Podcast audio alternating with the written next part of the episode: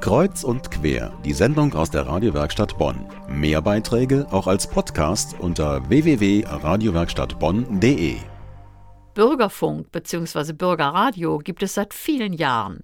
Bürgerfunkerinnen und Bürgerfunker aus ganz Nordrhein-Westfalen haben sich wie jedes Jahr in Bad Honnef zu einer Tagung getroffen. Besprochen werden dann diverse aktuelle Fragen und Entwicklungen.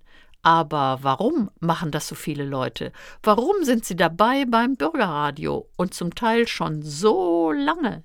Wir haben gefragt, was gewinnt man, wenn man selbst Radio macht? Man gewinnt äh, eine, eine, zusätzliche Ausdrucksform. Das ist natürlich großartig. Man hat die Möglichkeit, selbst Themen umzusetzen, die einen beschäftigen und eben die Öffentlichkeit zu erreichen auf einem Kanal, der einem sonst nicht offen steht. Ich bin seit neun Jahren jetzt dabei und man gewinnt einen anderen Blick auf seine eigene Region, auf die eigene Stadt, weil man immer wieder etwas entdeckt, was man so nicht entdeckt hätte und interessante Leute kennenlernt. Was mir der Bürgerfunk bringt, er macht Spaß, er bringt mir Kontakte zu anderen Menschen und er bringt Neuigkeiten. Ich mache seit fast zehn Jahren Bürgerfunk und es wird immer schöner, immer besser. Ich werde immer jünger dadurch und es, mir macht es unheimlich Spaß.